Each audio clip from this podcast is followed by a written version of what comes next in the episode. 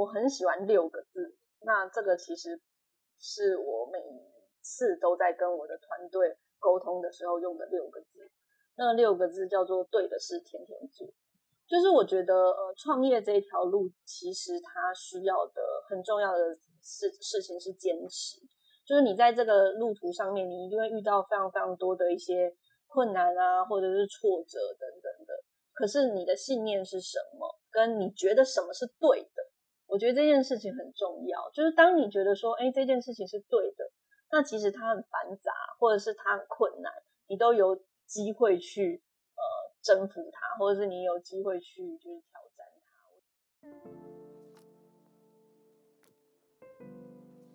大家好，我是 AMA 台北摇篮计划的 Jasmine。今天创业成长学邀请到的是一位女性创业者。那平常的他看起来非常的娇小可人，但事实上，当他提到他自己的专业的时候，你会觉得非常的 powerful，很有力量，而且是很笃定、很笃信的这个态度的呈现。那财经人平方提供我们投资人多样性的总经的趋势呃。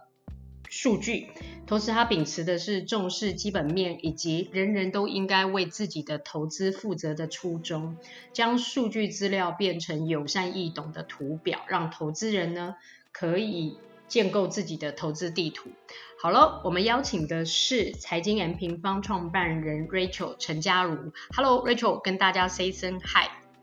Hello，大家好，我是财经 M 平方 Rachel。Hello，小华。嗨，那呃，我刚刚的介绍听起来就是一个你们很基本版的，要不要聊一下？第一个，你为什么会创立财经 M 平方？然后把财经 M 平方更精髓的这个内涵，你的品牌精神，可以介绍给大家。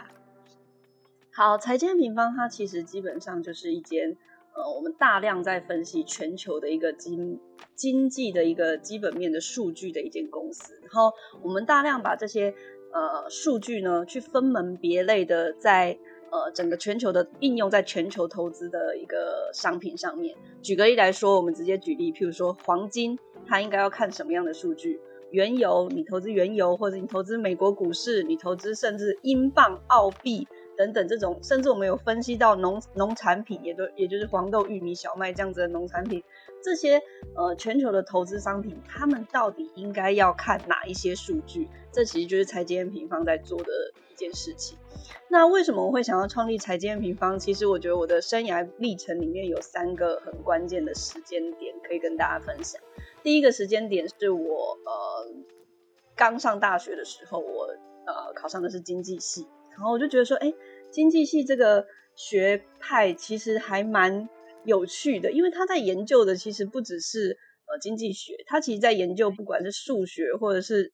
呃心理学，甚至社会学，他其实在研究的是大量在研究人的一个行为。所以我觉得这件事情其实呃非常非常有趣，就是引引起我就是开始就是呃很热衷在这一件事情上面的一个兴趣。那第二个呃阶段呢，其实是我毕业以后。我毕业以后他，我在找的第一份工作就是呃金融业的分析人员。那我一直在做这个工作。那为什么我会对这个阶段非常的呃影响我很大呢？其实关键也是因为，哎，我第一次发现原来我在学校学的东西，它是有机会应用在呃真实的呃投资的呃这种这种。趋势上面，我可以真的透过我所学的东西来去判断说，哎，现在美国的趋势怎么样啊？中国的趋势怎么样？我觉得这件事情非常非常有趣，甚至我可以呃把它拿来就是真实运用在呃投资商品上面。那再来，我觉得决定我真的创业的一个过程是在我离开金融业之后。那个时候，其实我经历过一段还蛮迷惘的时期，我想说，哎。其实我非常非常喜欢研究员这个工作，但是我真的一定要留在金融业吗？因为有时候在金融业做的事情，呃，我会觉得还是会跟我的一些价值观有一些呃不一样的地方。嗯。那那个时候我去做了大概一年左右的义工的一个行程。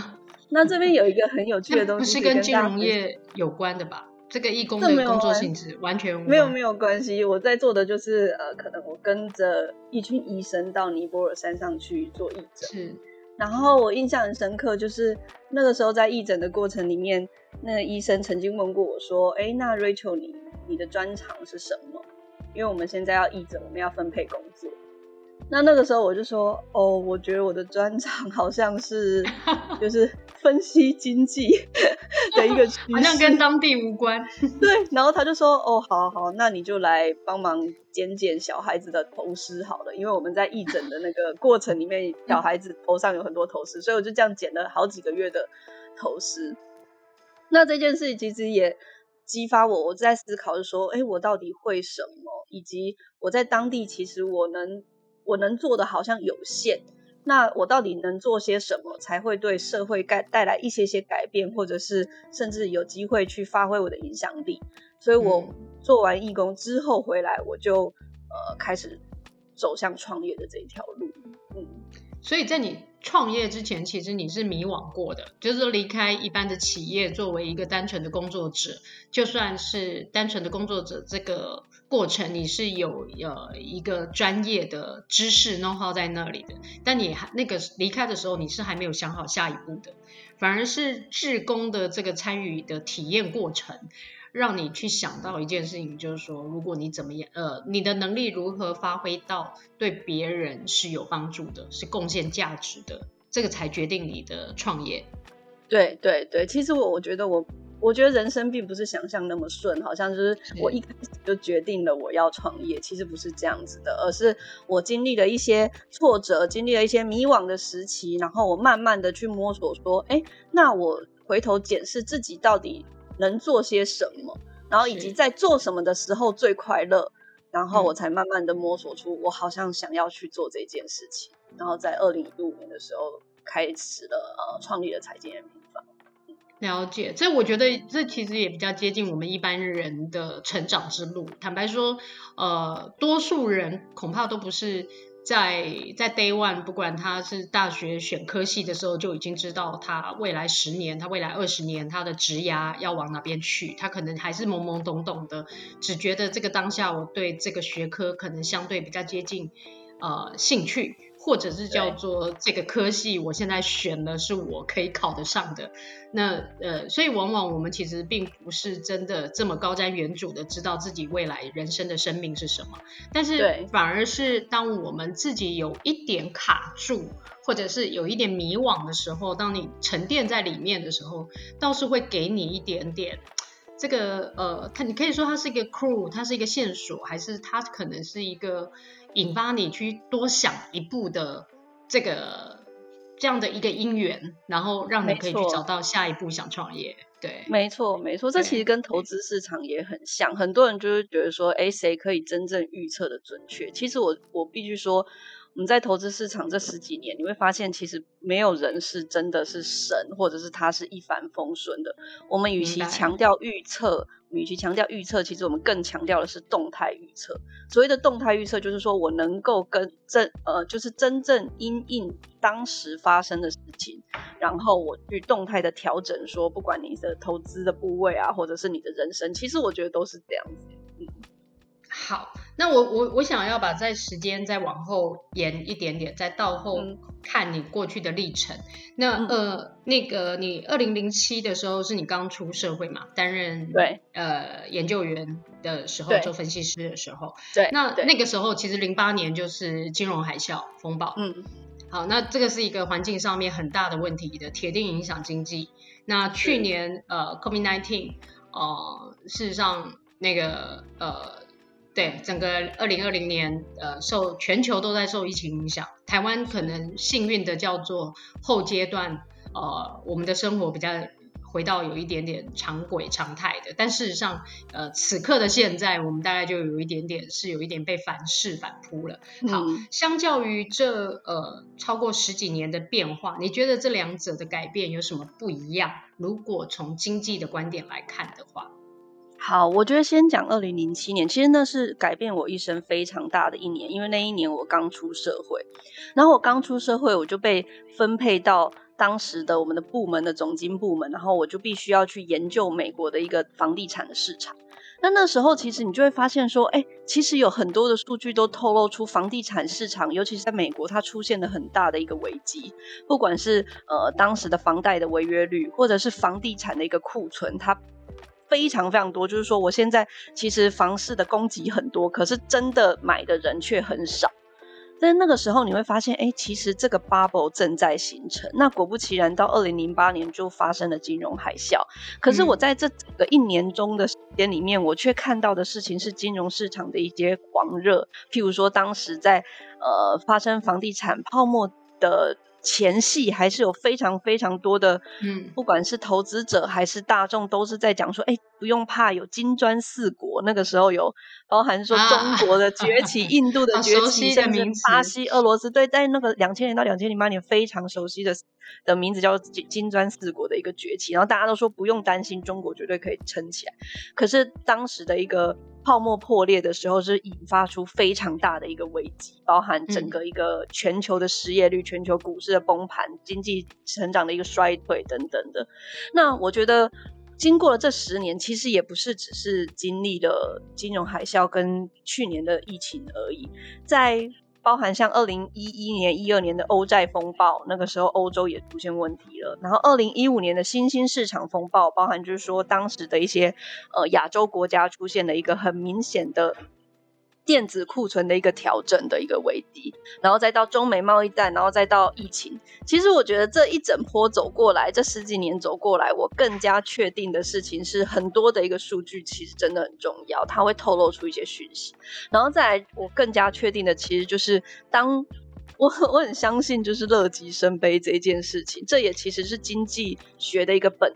就是人的人的行为的一个本质，就是当市场在狂热的时候，你真的会发现非常多的人也跳进去一起狂热。然后当大家觉得说，哎，这个产业非常好的时候，所有的厂商都跑去做这个产业，然后最后发生呃供过于求，然后价格崩盘，然后股价崩盘，然后获利衰退这种状况，其实是这个就是经济学的本质。然后我觉得这个也就是。真的影响股市为什么会出现大涨大跌的一个关键，所以我觉得过了这十年，我觉得我的思维上是更加确定说啊，我觉得经济学真的好重要，以及这些数据真的好重要，我想把这些东西带给更多的人。我我可以简化一点，刚才 Rachel 的分享是关于就是那个所谓的，假设我们把它想成是一个曲线，当它热高往上提到一个程度的时候，其实呃应该你就要关注了，那个曲线是会往下来，因为它其实有时候投资经济或者世事的转变，它真的就是一个人生的道理，就是对对，呃、它就像嗯，它就像是循环一样，就是有高。点，然后也有谷底，然后当到高点的时候，你如果是太过于乐观，或者是非常就是呃，就是一窝蜂的跑过去，它就很容易出现泡沫，然后往下。然后当你到了谷底的时候，你又会因为人的行为，就是我们追求利润的极大化，我们想要活下去，然后慢慢的就是再回到一个正常的轨道。所以其实就是人生或者是投资，我真的觉得我为什么那么喜欢经济学或者是分析这些，就是因为我觉我发现人生其实跟这个很像。印印证回生命这件事情，对，就是每一个人其实都在历经这样子的一个过程，就是有高点，有有谷底，然后慢慢的恢复，然后再历经高点，然后再谷底等等的。我觉得没有人是一帆风顺的，也没有一笔投资可能就是真的一帆风顺。但是重点，我其实还是觉得说，哎，你有没有办法去判断这个呃商品或者是呃这个你投资的一个区域的本质？我觉得还蛮重要的。嗯，好，那我还有一个问题就是说，虽然没错，就是说，呃，就跟人生一样，其实你的投资有高点，一定也会有低谷。但对财经人平方这个品牌，就是你经营的事业，一直到现在，你有没有觉得有哪一些核心价值其实是不变的？虽然我们知道有高有低，但那可能是环境。但你呃，怎么样去稳住财经 M 平方提供给大家的这个两大核心价值？一个是人人可以为自己的投资负责任，另外一个是一切都是回到基本面。举例来说，这两个你曾经自我怀疑过吗？然后你怎么去面对它？我觉得这可能真的就是跟我的历程很有关系，包含就是说，哎，我自己经历过金融海啸、欧债风暴以后，我发现说，哎，有很多的数据真的真的是非常非常重要。然后这些数据，只要我有机会让投资人了解或者是看懂的话，他们就有机会为自己的投资负责。所以在呃，就是经营财经的平方到现在的过程里面，你当然会遇到很多的一些诱因。举个例来说。可能会有呃，你的客户跟你说，你可不可以直接报牌给我？然后，嗯，我我我可以支付更多的金额啊！你直接你直接告诉我什么可以买？听听，听起来是个很不错的商业模式。对，就 这个商业模式其实已经行之有年了，非常非常多的投顾投顾老师都在做。Rachel 改名叫陈老师。真的，这已经行之有年，非常多的投顾公司都是在做这件事情。但是为什么这件事情还是呃有一些呃风险在里面？其实关键还是，还是嗯，对，可可其实关键还是说呃每一个人，我觉得在回到本质上面，每一个人的投资风险喜好程度其实都不一样。那你也必须要去真的去了解自己的风险程度，然后你自己去。去为你的财富金额去做配置，然后甚至你真的有机会去了解你投资的商品，它的基本面，它有哪一些本质上面做出的改变。我觉得这件事情真的是我创立财经平方的核心。所以当我遇到了这些诱因，或者是呃，也会有企业跟我讲说，哎，你可不可以直接就是推荐这个，帮我推荐这一档商品给投资的用户等等的。那为什么我们财经平方都没有去做？我觉得关键还是出在于我们的初衷，就是我希望真的有机会，人人为自己的投资负责。对，我希望可以提供，一切是基本面，可以提供给你呃钓竿，但是呃你可以自己运用这些钓竿去找到属于你好吃的鱼。对。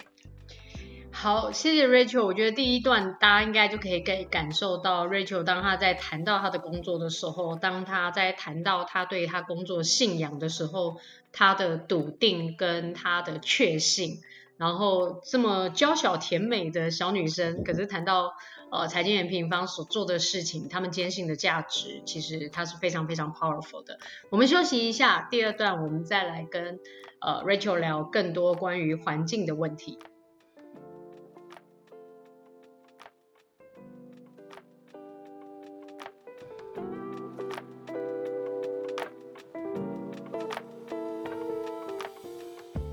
欢迎各位听众再回到现场。那第二段我们要继续跟 Rachel 聊。呃，我其实从前一阵子那个 Rachel 的分享里头看到，其实财经 M 平方今天呃今年呢本来要推出全球总经影响力论坛，而且感觉这上面所有的卡司都是一线的讲师，然后非常不容易。那实体活动要高达三千人，看起来是要包下一个 TICC 才做得到的，但现在改为线上。或可能也需要延期，这个就是大家都一样受了环境影响，受了疫情影响，作为一个呃创办人、主事者、经营者不得不下的一个决定。那可不可以请 Rachel 想一下，你现在这个决定呢？你到底面对多少的心心中的内在的这个挣扎矛盾所？来下这个决定的。当然，如果有机会，这个论坛可以在今年得以发生，有其其精彩之处，也请你跟大家预告，或许可以大家跟你一起念力来期待这件事情的发生。对，好，其实这个论坛是我们今年年度哦团队的一个大事啊，我们所有团队全公司人都非常期待这个论坛，主要原因是因为其实呃我举办呃。财经验平方的分享会其实已经差不多四年左右了，就是我们每一年，我们的团队都会呃站到前线去告诉我们的用户说我们对今年的展望是怎么样，但是都是局限在呃财经平方自己的一个呃的的，就是我们自己发呃就是跟大家分享这样子的经济趋势，就是局限在我们自己的团队里面。但是从去年，其实我发现说，哎。除了 M 平方之外，有非常非常多的具有影响力的讲者，他们正在就是被更多的人看见。然后，所以我就觉得说，哎，如果我可以集合这个力量，那该有多好。所以我们就决定在今年举办这个全球总经影响力论坛。那这个论坛其实有三大主题。分别是从 top down 的角度，先讲总经的趋势，再讲产业的未来十年产业的一个趋势，然后再切入到 ETF 或者是美国股票，就是股市这边的一些财报的分析，就是从上往下来去分析。然后而且集合了九个很关键、很厉害的一个讲者，包含就是说王博达、艾谢克啊、米乌拉，甚至说呃科技导读的周清华都会参加这一次的一个论坛。所以其实我自己对于这个论坛是非常非常期待，然后我们真的也是、嗯、呃租下了 TICC 最大场的一个场地，觉得觉得说我就跟他拼了，我一定要就是把这个论坛办起来这样子。然后这个期待其实呃一直到这一次的疫情的发生，然后呃我们在其实在，在呃政府宣布说呃转。转就是提升到二级之前，其实我们就先将它转为线上了，因为我发现说，因为不管怎么样，当现在台湾就算本土的案例只有五个人，可是我们的实体有三千个座位，我们有三千个报名，确实，这报名其实非常非常踊跃，就是呃。我不能承担一我的客户一点点的风险，对对，对，所以在那个那个情况下，其实我是非常快速的转为线上。对，那当然转为线上以后，嗯，转为线上以后，其实也也也非常感谢我们的用户，就是不离不弃，而且在转为线上之后，多出了非常多国外的听众或者是外县市的听众，嗯，所以我觉得很不错。然后只是到了，嗯，呃。之后，政府宣布说，哎，转为呃三期的时候，我们也是在非常快速的一个决定下决定延期。那主要决定延期的原因，也是因为说，其实除了保护我们的客户三千多的客户之外，我们也要保护我们的讲者啊，以及我们非常辛苦的团队工作人员等等的，所以我们决定把它延期。那我觉得这个这些呃决定它，它它其实。不是这么的困难，因为因为你会觉得说，不管怎么样，一定是呃身体健康最重要啊，然后保护你有一个核心的理念在那里，对，就是保护我的客户，保护我的团队最重要，所以其实这不是非常困难的一件事情。那只是你还是会觉得说啊，你你觉得不确定性非常高，到底今年还办得成吗？等等的，这可能会是。呃，后续我必须要思考的问题，但是我还是会很希望，就是说，今年假设我，我透过我们台湾，就是大家非常呃坚守自己的，就待在家里，就像我们现在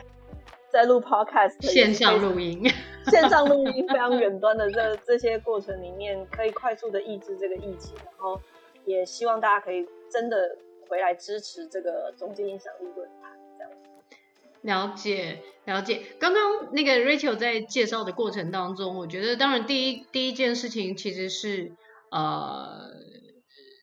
有的时候决策难与不难，完全看你站在什么样的利基点上面。那因为很清楚知道说，对你来说，客户的呃他的所有的权益是最重要的，不只是知的权益，他要对于这些。总经的知识他想要了解，但是最基本最基本的是他们的健康，然后呃这个全员的健康，或者是会影响到台湾社会的这个健康的问题，是你觉得核心要守住的，因此可能对你而言下决定就不是那么的呃需要考虑太多其他的周边的问题了，因为这是最核心的，这是第一个。第二个我倒是想延伸你刚刚。呃，提到的介绍，因为你说转成线上化以后，事实上虽然实体是三千人，对我们来说真的是期待一个很大影响力的聚集的那个那个场面，但它转成线上以后，反而多了国外的投资人的一个参与。那请 Rachel 分享一下，以经营财经 M 平方这么多年，你自己觉得台湾的投资人跟海外的投资人的不同的地方，或者是这几年来台湾投资人有没有一些转变？OK，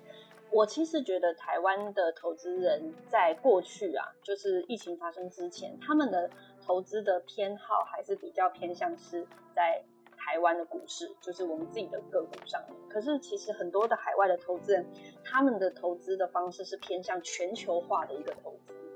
那其实我觉得、呃、有有别，也就是说呃很感谢就是 ETF 的一个发行啊，就是这种呃。指数型基金的一个发行，所以你在台湾其实慢慢的在最近这两年，你已经降低了非常多投资海外的一个门槛了。所以你在台湾，你就有机会去投资到全球的一个指数，不管是你想要投资日经日本的指数，或者是中国上证指数，或者中国 A 五十，或者是美国的 S M P 五百，甚甚至道琼，或者是到。大宗商品、原物料，像是刚刚提到的原油、黄金、农产品，甚至铜啊、铁矿砂这些，你都可以透过 ETF 来去做投资。所以其实门槛已经降低非常非常多了。那这两年的一个变化很大。那所以这也是我一直觉得说，哎，既然你在台湾，你就可以投资全世界。那在这么好的一个情况下，你更应该要了解这些商品的基本面。是。那以前可能在台湾。你会发现很多人在分析的可能是局限在台湾的个别公司，比如说红海啊、台积电啊，或者是华硕啊、宏达电这些公司。那这些公司的基本面就是他们的财报。可是假设你今天想要投资像原油、黄金、铜，或者是欧洲不在台湾，对，对，它也有它的基本面。那它的基本面是什么呢？它的基本面其实就是总体经济的数据。嗯，哦，这就是为什么我们财经验平方很得以就是在生存到现在，得以跟大家分享非常多的一个数据的重要。其实我觉得关键也在于说，现在台湾的投资人，你可以投资的商品已经遍地全球。对对对，我我真的觉得是每一个事件的背后都有一个呃机会在那里，即使是、嗯、呃那一句古老的。呃，名言叫做“每一朵乌云都镶着金边”。在一个呃，对我们来说是一个挑战，然后是一个非常不方便。这个疫情改变了我们的生活，但事实上，可能疫情也因为呃改变了我们的生活，而让我们在生活里头去看到有其他的可能性。是过去太便利的情况之下，不需要去。发现它的，不需要去关注它的，也不把它当一回事的。那现在反而是比较能够透透过这个机会，我们反而可以看到那个镶着金边的那个那个曙光在哪里，可以让我们呃有机会去参与。对对，其实我觉得说，虽然疫情让我们大家关在家里，可是网络让我们可以看到全世界更多的东西。所以我觉得，呃，透过这样子的机会，可能大家也可以重新思考，哎，你自己投资的配置是不是有机会去，呃，往更多的地方，或者是全世界去迈进。嗯，因为昨天那个可能 Rachel 有看到，昨天跟那个我们九期的 AMA 同学在线上开了一场班会，这样子，嗯、他们大概十二三个人在线上，然后大家虽然名为取暖，但每个人都提供他所在的产业所碰到的现况，而各自可以给一些建议，怎么去面对，我觉得是非常。呃，有帮助的。其中，呃，一位同学他提到了，因为他自己的营运模式有二到三，他他有大概三三种营运模式：B to B to B、B to C、B to B to C。那对他而言，反而是在疫情的期间，他是快速的调配的。原本在去年第四季，大家觉得疫情稍微对台湾来说趋缓，好像有很多可以开始大做特做的 To B 的生意。现在看起来，他得要回到呃快速的现在去服务每一个 C。但他讲了一句话，我就觉得这个就真的是一个对的思维。他说这三种模式对他来说，现在形成一种其实是风险控管很好的工具，因为我们不会只打一手牌。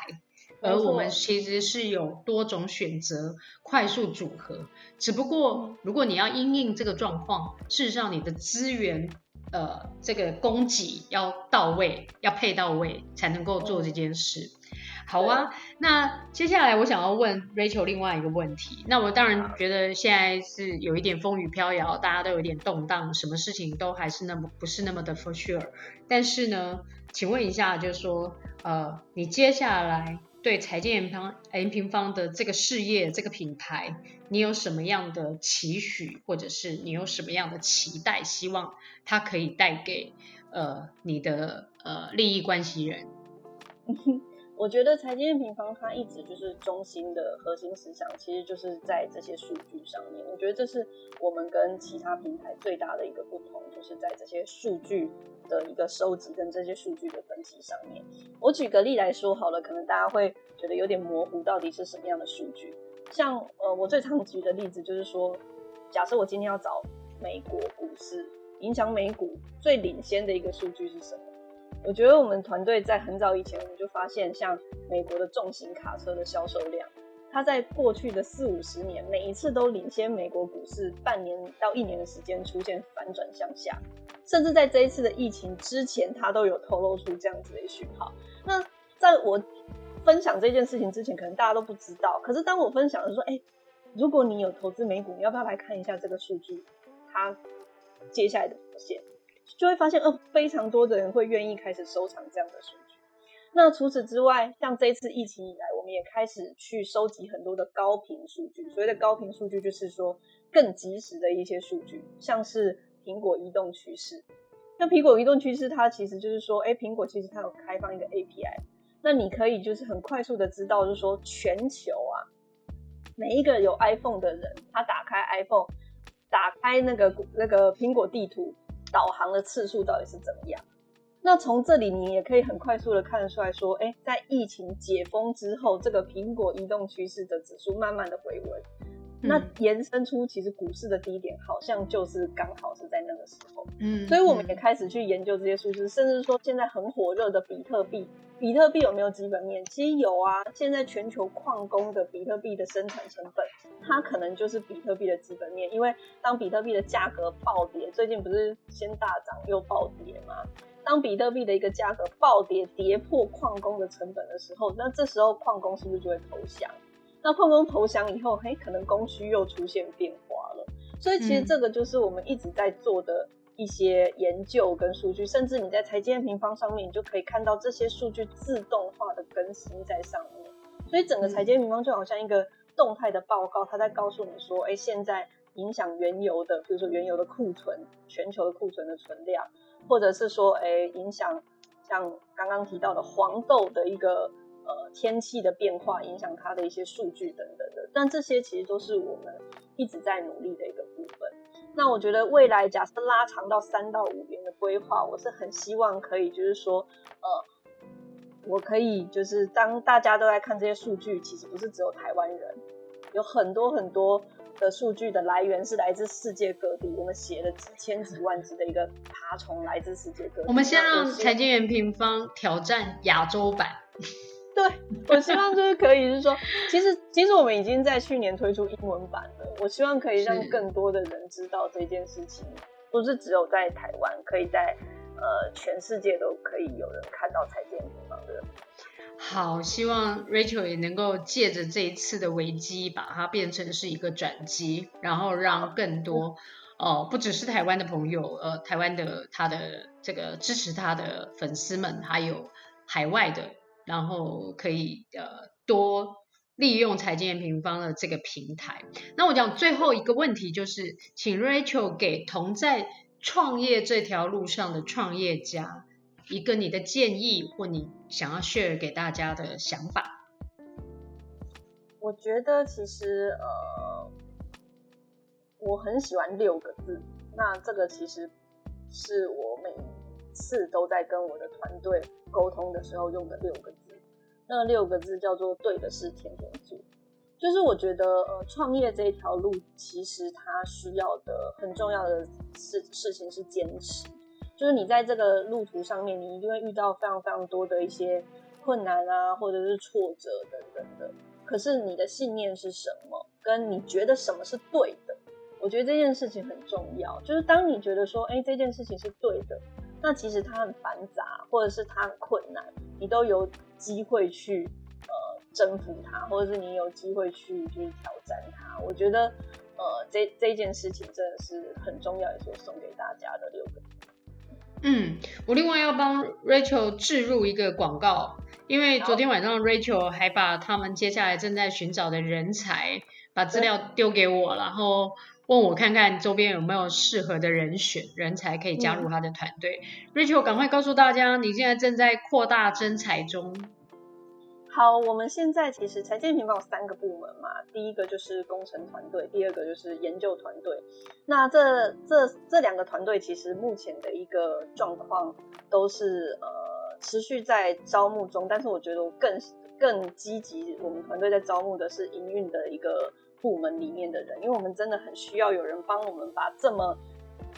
我觉得真的是这么好的东西推广到更多的地方，所以不管是说全球的一个。商务拓展这一方面的人才，或者是营运行销这一方面的人才，我都是我们积极可以希望寻求的一个呃的的一个方向。然后也欢迎大家，就是如果你真的喜欢财经验平方的话，可以到我们的网站上面。那网站上面有一个地方叫加入我们，你可以去搜去去查看说，哎，整个应征的一个方式。好，希望 Rachel 可以赶快找到跟他们一起志同道合，可以一起迎向未来的伙伴。呃，非常感谢 Rachel 今天的参加。那呃，这个从一开始，我觉得呃，不断的去重复财经 M 平方的两大价值：第一个，为自己的投资负责；第二个。凡是回到基本面的数据来看待你的投资的基础的判断。到 Rachel 刚才讲到一段的，就是说，其实经济的趋势就像那个区。的线条一样，其实它有高就有低，它就是一个循环，仿佛我们的人生。有的时候这件事情是非常容易明白的道理。那如果着以数据来看待的话，我相信我们每个人都可以做出对的投资的一个决策。所以再一次谢谢我们娇小甜美但是充满了力量的 Rachel 陈嘉如跟我们分享今天的创业成长学。